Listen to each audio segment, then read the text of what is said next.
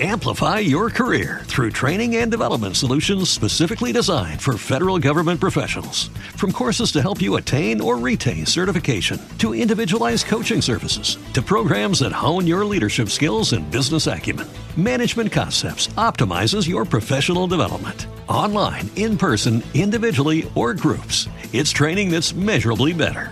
Learn more at managementconcepts.com. That's managementconcepts.com. As humans, we're naturally driven by the search for better. But when it comes to hiring, the best way to search for a candidate isn't to search at all. Don't search, match with Indeed. When I was looking to hire someone, it was so slow and overwhelming. I wish I had used Indeed. If you need to hire, you need Indeed. Indeed is your matching and hiring platform with over 350 million global monthly visitors, according to Indeed data, and a matching engine that helps you find quality candidates fast. Ditch the busy work. Use Indeed for scheduling, screening, and messaging so you can connect with candidates faster. And Indeed doesn't just help you hire faster. 93% of employers agree Indeed delivers the highest quality matches compared to other job sites, according to a recent Indeed survey. And listeners of this show will get a $75 sponsored job credit to get your jobs more visibility at Indeed.com slash podcast. That's Indeed.com slash podcast. Terms and conditions apply.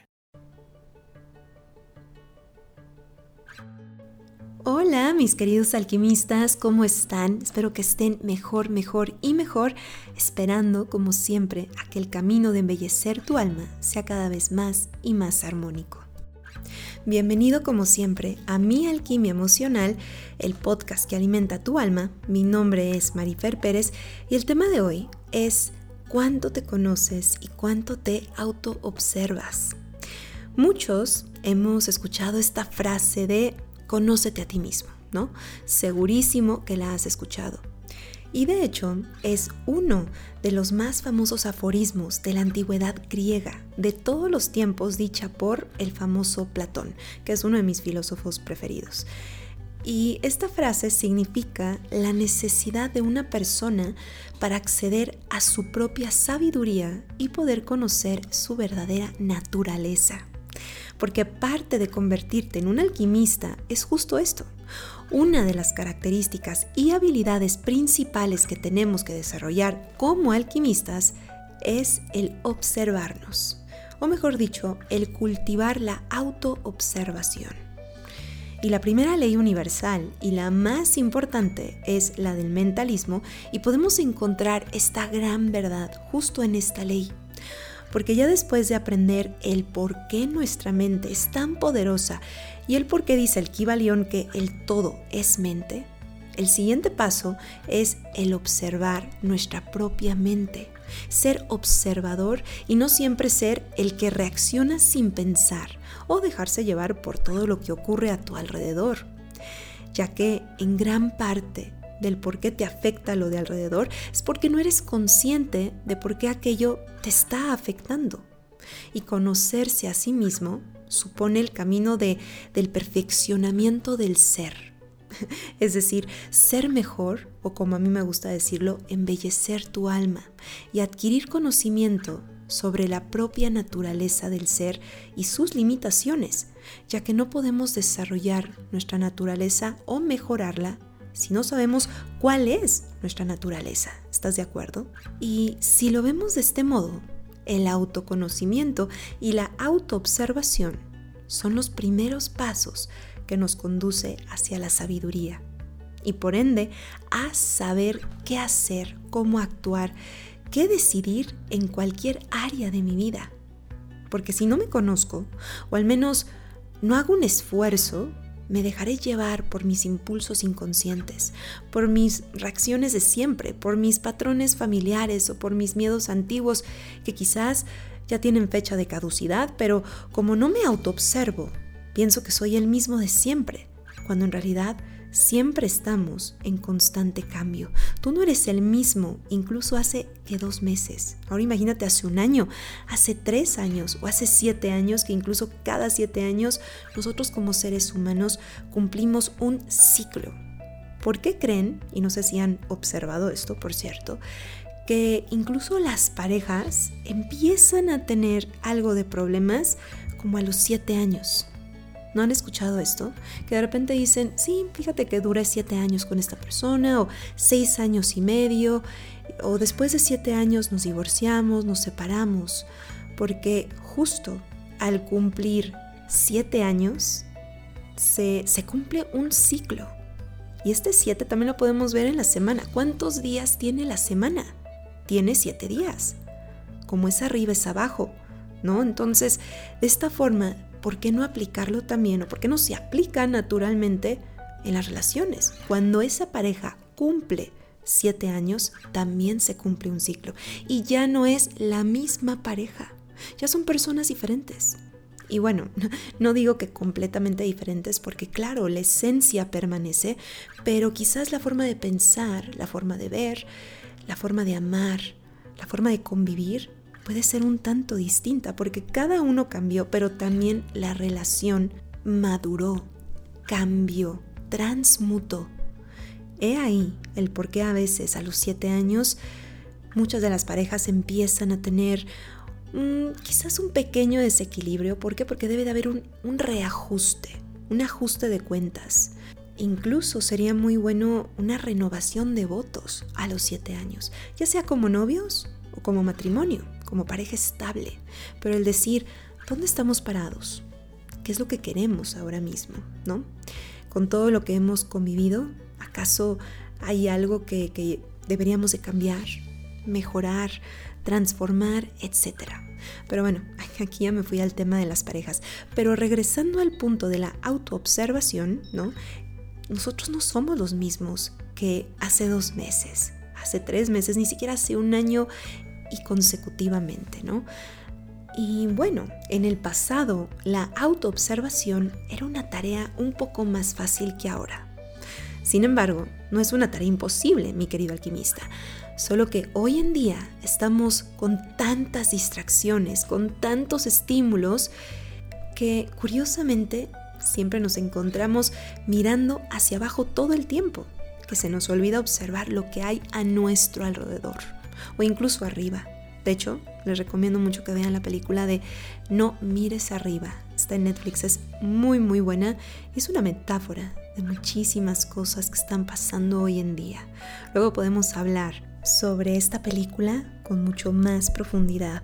Pero siguiendo con, con lo que estaba diciendo, ¿no? Que hay tantas distracciones y siempre estamos mirando hacia abajo. ¿A qué me refiero con mirar hacia abajo? Estamos mirando todo el tiempo el teléfono y es casi imposible para la gran mayoría estar en donde sea sin hacer nada, ¿no te das cuenta? Porque automáticamente sacamos el teléfono y empezamos a entrar en un mundo y se nos olvida estar donde tenemos que estar. Porque parte del arte de observar es ser consciente de ser y estar en el momento presente. Y como dice Alfonso Ruiz Soto, ser consciente de mí, consciente de ti y del impacto que tú produces en mí. En este caso podría ser el impacto que produce en mí lo que me rodea, donde estoy, el ambiente. Porque muchas veces ya no queremos ni siquiera observar, es, ah, ok, la persona, no sé, estás en una cena, ¿no? Se, se paran al baño, ¿no? Y en eso, ok, miro mi teléfono, ¿no? Y todo el mundo está haciendo lo mismo. ¿Por qué no mirar hacia alrededor? Mirar eh, cómo está hecho el lugar, cuáles son tus pensamientos, cómo estás tú, cómo te sientes. No, automáticamente queremos mirar el teléfono, estar distraído, no estar en donde estamos. Y fíjate de nuevo esta ley, bueno, la segunda ley, que es la ley de correspondencia, como es arriba es abajo, es decir, no queremos observar lo de alrededor, o sea, la naturaleza en sí, por supuesto, ¿tú crees que vamos a querer observar nuestra naturaleza interna si ni siquiera tenemos el hábito de mirar la naturaleza externa? Y naturaleza externa no solamente me refiero a la naturaleza de las plantas, los árboles, los amaneceres, las montañas, no, la naturaleza del mundo, lo que está ocurriendo alrededor tuyo. Si no te pones a la tarea de observar o simplemente de, de, querer hacerlo, porque ya lo hacemos en automático, ya vemos el teléfono, nos distraemos con lo que sea, en lugar de decir, ok, ¿cómo me siento? ¿Cómo está el clima? ¿Cómo me siento al estar aquí? Las personas que veo, las personas que de repente a mí me ven. ¿Cómo me siento al observar lo que estoy observando, valga la redundancia, pero automáticamente empezamos a meternos en un mundo que, que nos aleja de nosotros mismos e incluso de las personas que nos rodean. Y por si no sabías, mi querido alquimista, muchos inventores, artistas, genios, científicos, poetas, descubrieron cosas solo por el hecho de observar. Cuando uno está en el momento donde tiene que estar, ponte a verlo ahora como una metáfora. Es como que te alineas. Y cuando automáticamente tú te distraes con cualquier cosa, como no estás alineado con el presente, quizás no te pueden llegar ideas nuevas, inspiración, o quizás aquella respuesta que necesitas porque estás sumergido en un mundo digital. No me quiero desviar del tema, pero en otro podcast hablaré justo sobre este tema, sobre los efectos psicológicos que hay y que están habiendo en personas, ¿no? Tanto depresiones, ansiedad, eh, vacíos, cuando nos sumergimos demasiado en, en la pantalla, en el mundo digital y eso es lo que casi casi se nos avecina. Estamos a la vuelta de la esquina de empezar a evadirnos por completo. Pero bueno, continuando con nuestro tema, no nos vayamos muy lejos, mi querido alquimista. Independientemente de observar a nuestro alrededor un poco más cuando estemos a solas en algún lugar, en vez de tomar el teléfono o un dispositivo y evadirme o entretenerme rápidamente, ¿no? Aparte de observar alrededor un poco más y estar presente, también lo que más nos afecta en estas distracciones o estímulos externos es que también nos hace falta la autoobservación. Hay una carencia de una autoobservación, no solamente el hecho de estar presentes, ¿no? ¿Y qué es la autoobservación?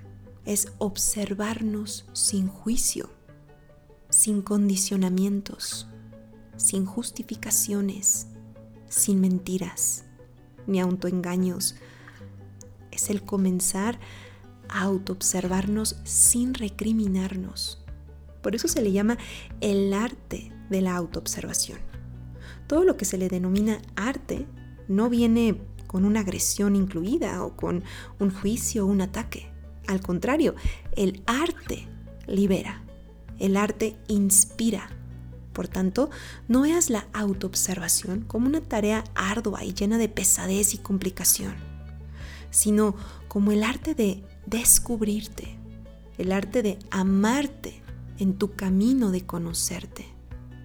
Por tanto, el comenzar el arte de observarnos con amor significa observar nuestras reacciones, los hábitos de carácter, observar nuestras inmensas mentiras que nos contamos, observar nuestras tendencias sanas y no tan sanas, nuestras ofuscaciones, quizás nuestro odio a nosotros mismos a veces, nuestros juicios a nosotros mismos, nuestra lucidez, nuestra generosidad y también el amor que nos damos y que damos a nuestra forma. Y esto lo podemos hacer en cualquier lugar, estando solos o con mucha gente alrededor, estando en un concierto, en una cena, caminando por la calle, etc. En el yoga esto se le llama la conciencia testigo. De hecho, de aquí nació un poco la práctica del mindfulness, el estar consciente de mis pensamientos, de comenzar a estar verdaderamente en el aquí y en el ahora y darme a mí misma ese regalo. ¿Y cuál regalo? Quizás te estás preguntando, ¿no? Porque quizás escucha como un regalo un poco aburrido, ¿cierto? Ya que quizá no te causa el mismo estímulo que cuando miras tus redes o las demás cosas en tu pantalla.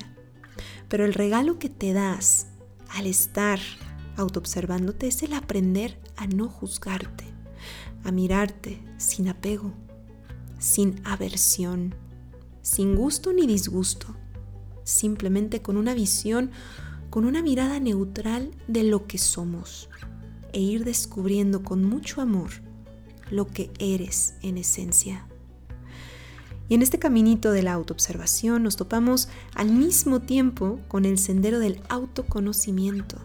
Y este te lleva a conocer cómo a veces tapas tus emociones, cómo escondes tus miedos, cómo te mientes a ti mismo, cómo te engañas quizás de tal forma que sigues en lo mismo. ¿En qué momento quizás dejaste la disciplina de hacer ejercicio, de continuar con tu proyecto, levantarte temprano, dormirte más temprano, etcétera? O incluso por qué te cuesta tanto empezarlo, empezar a hacer estas cosas. ¿Por qué amas como dices que amas? ¿Por qué trabajas de la forma en la que has venido haciendo todo este tiempo? También puedes aprender y ver y observar y conocer cómo te autosaboteas, quién lo detona, cómo lo detona, cuáles son tus vacíos, qué esquemas y condicionamiento tienes y te limita en cierta área de tu vida o en muchas áreas de tu vida.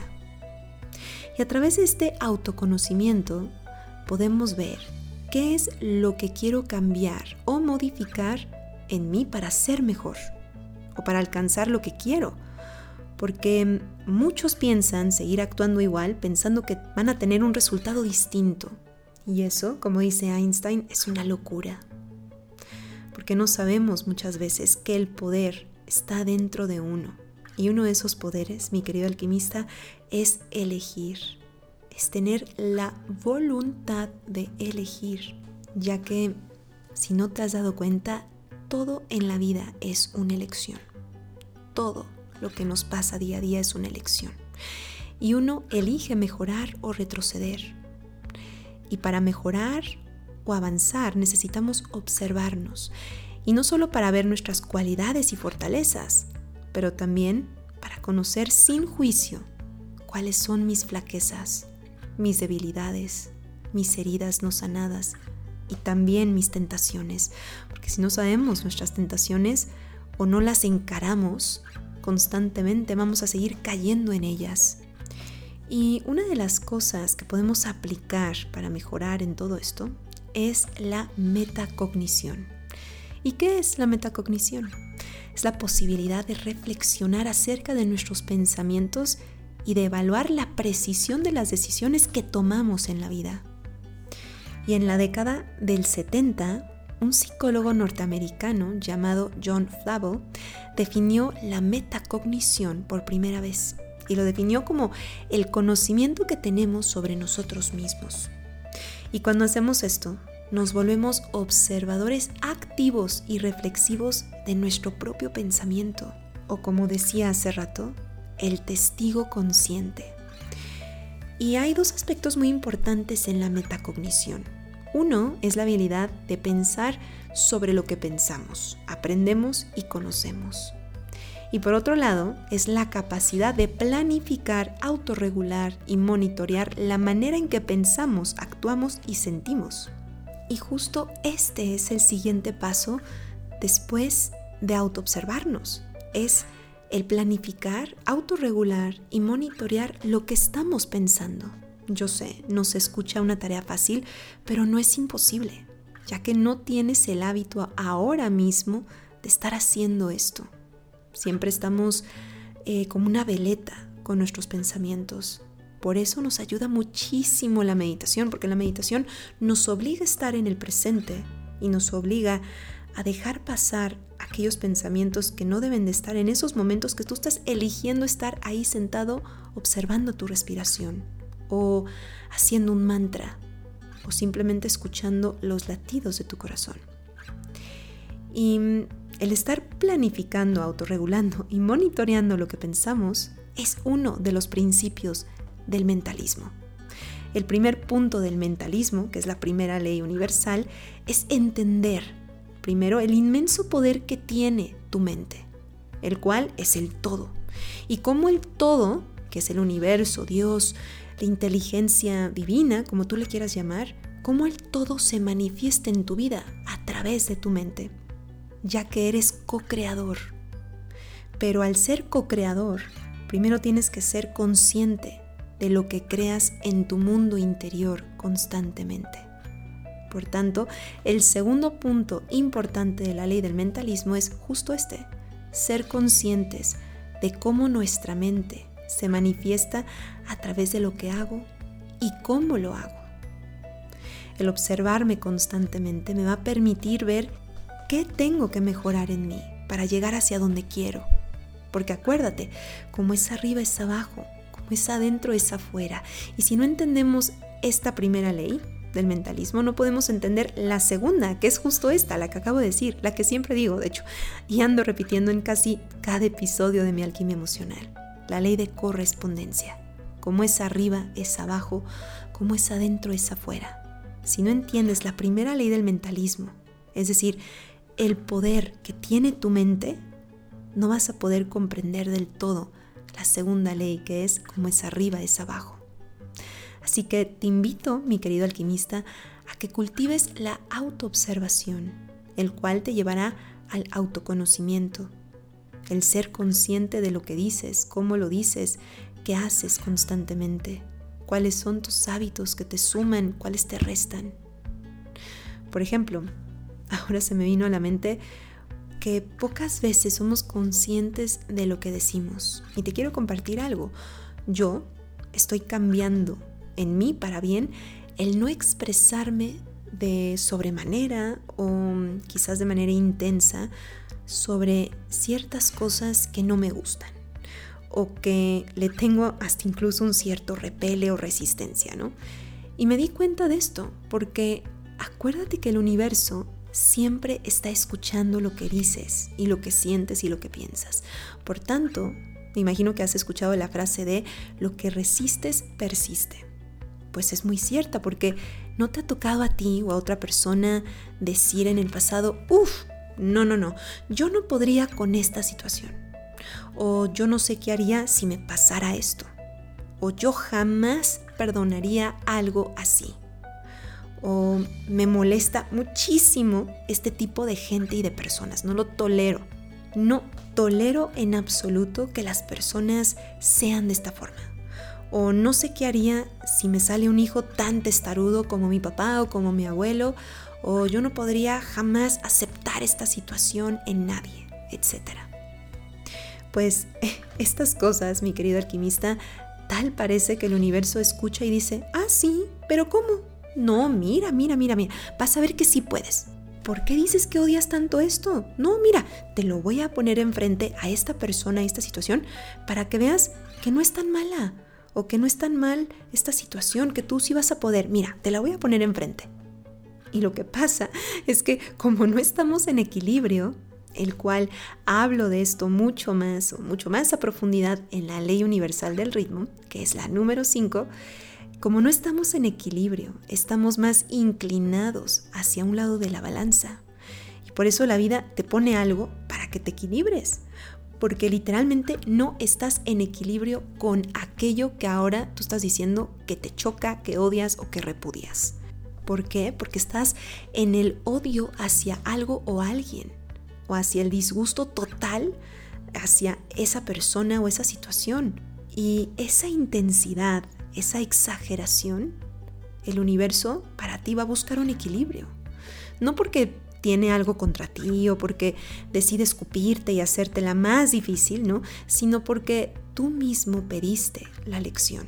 Por eso, mi querido alquimista, uno de los mejores consejos que te puedo dar es no digas esas cosas, no, no te expreses de tal manera, ya que el universo escucha tu vibración y de esto hablo mucho más en la ley de vibración, que es la tercera ley, pero el punto es que el universo escucha lo que sientes, lo que vibras, y por tanto atraes aquello con el cual resuenas y estás en resistencia.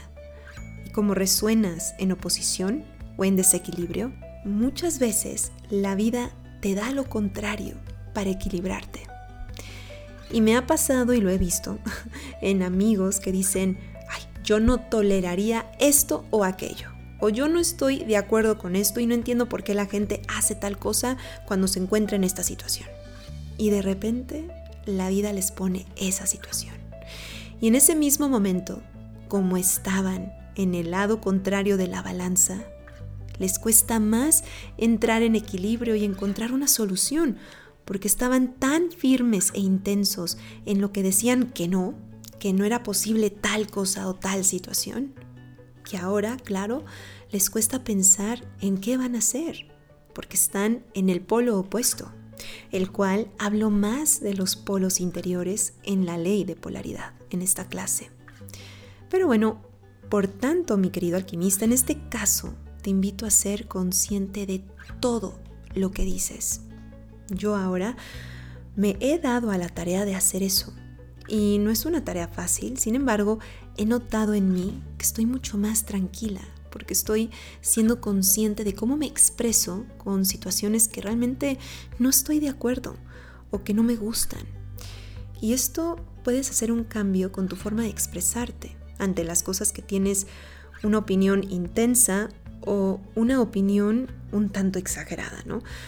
Y puedes comenzar a decir, mm, respeto lo que piensas al respecto, pero no estoy de acuerdo, ¿no? O no sé qué haría en esa situación en la que está esa persona, pero espero tener la sabiduría suficiente para saber qué hacer si me llegase a encontrar un día en esa situación. O no sé por qué las personas deciden reaccionar de esta forma, pero seguro lo decidieron bajo sus mejores recursos en ese nivel de conciencia que tienen, porque yo también estoy haciendo lo mejor que puedo en mi nivel de conciencia.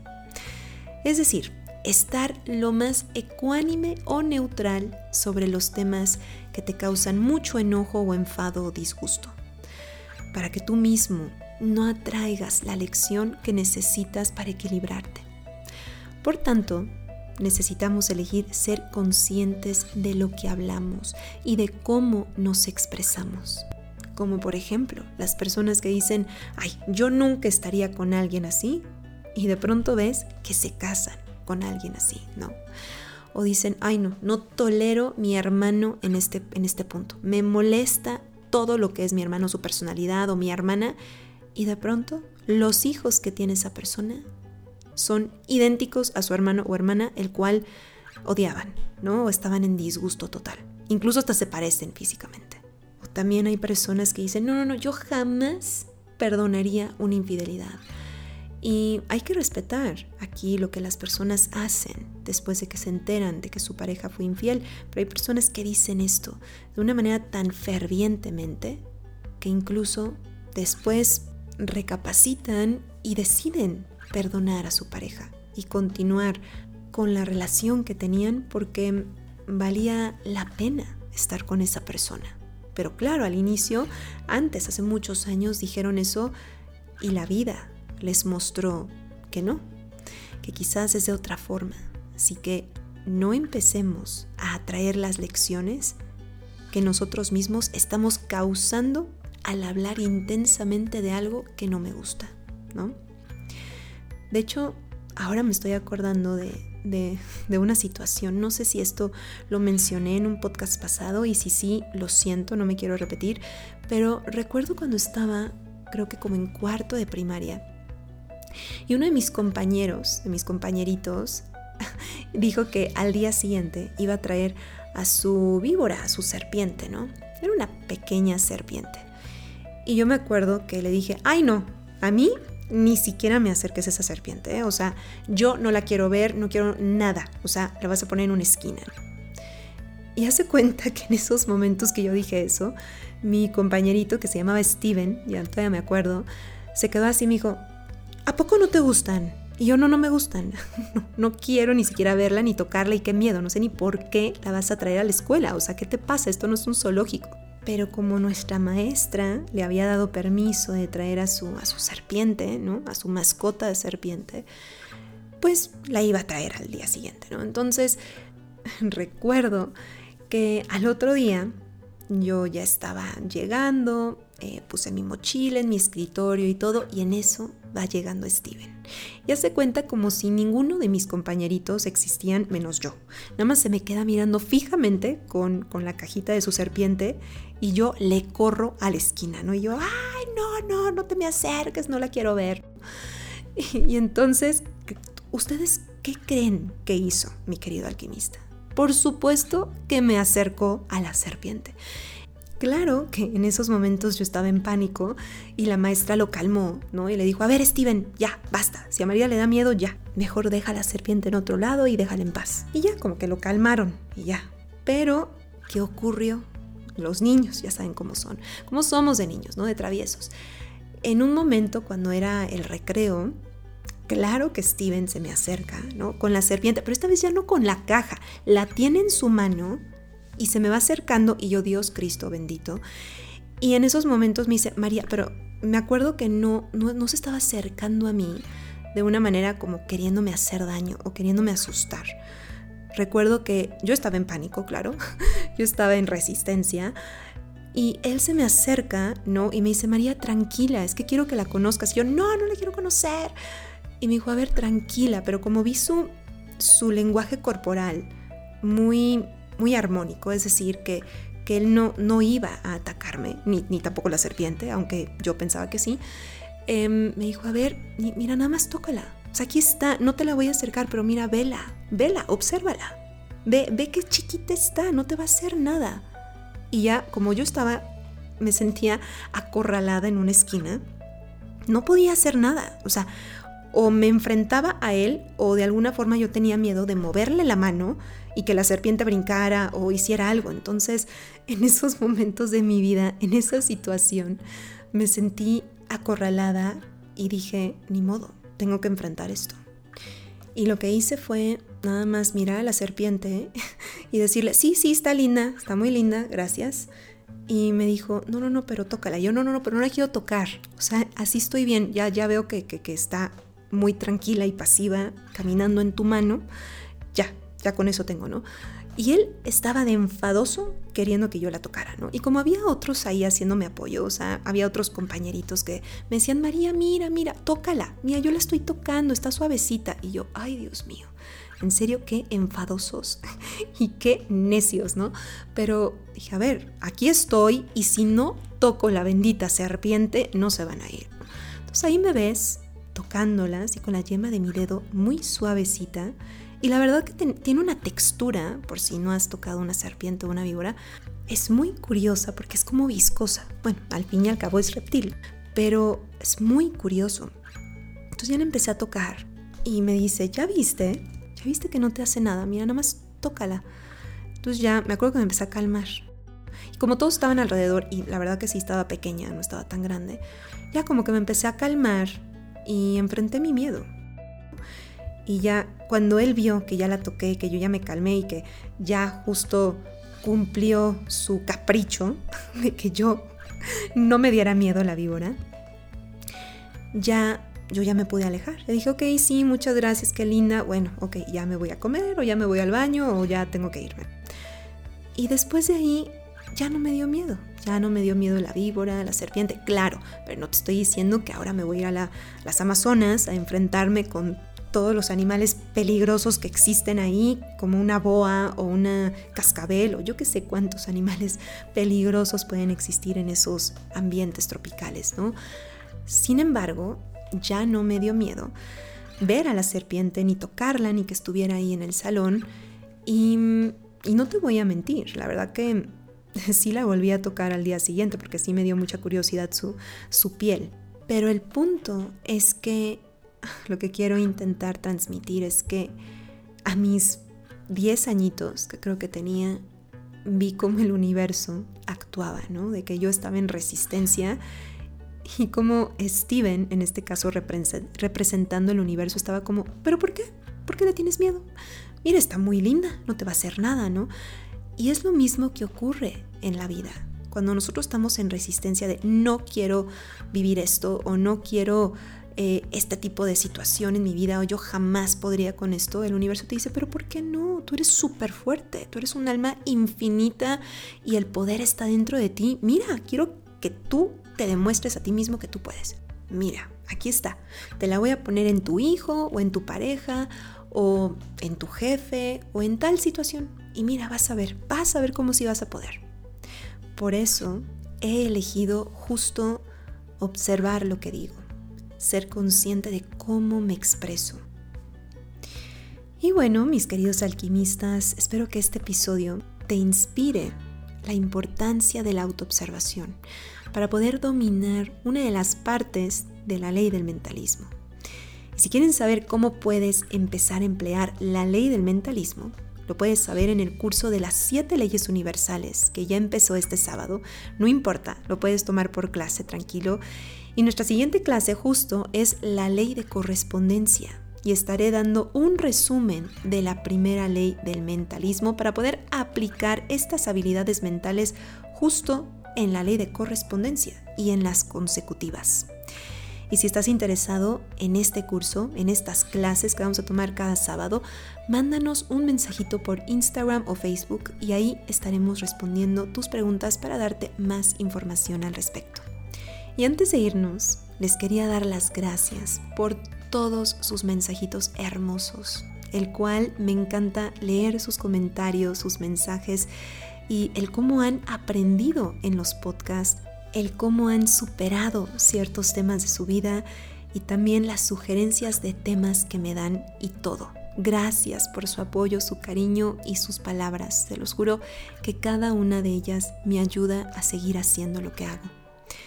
Y les mando como siempre un abrazo lleno de alquimia y nos estamos escuchando aquí mismo en Mi Alquimia Emocional, Alimento para tu Alma.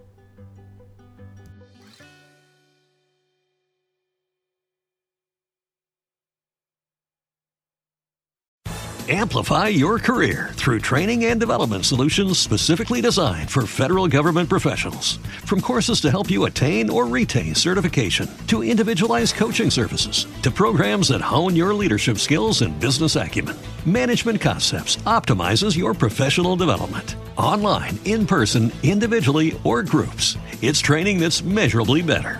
Learn more at managementconcepts.com. That's managementconcepts.com. As humans, we're naturally driven by the search for better. But when it comes to hiring, the best way to search for a candidate isn't to search at all. Don't search, match with Indeed. When I was looking to hire someone, it was so slow and overwhelming. I wish I had used Indeed. If you need to hire, you need Indeed. Indeed is your matching and hiring platform with over 350 million global monthly visitors, according to Indeed data, and a matching engine that helps you find quality candidates fast. Ditch the busy work. Use Indeed for scheduling, screening, and messaging so you can connect with candidates faster. And Indeed doesn't just help you hire faster. 93% of employers agree Indeed delivers the highest quality matches compared to other job sites, according to a recent Indeed survey. And listeners of this show will get a $75 sponsored job credit to get your jobs more visibility at Indeed.com slash podcast. That's Indeed.com slash podcast. Terms and conditions apply.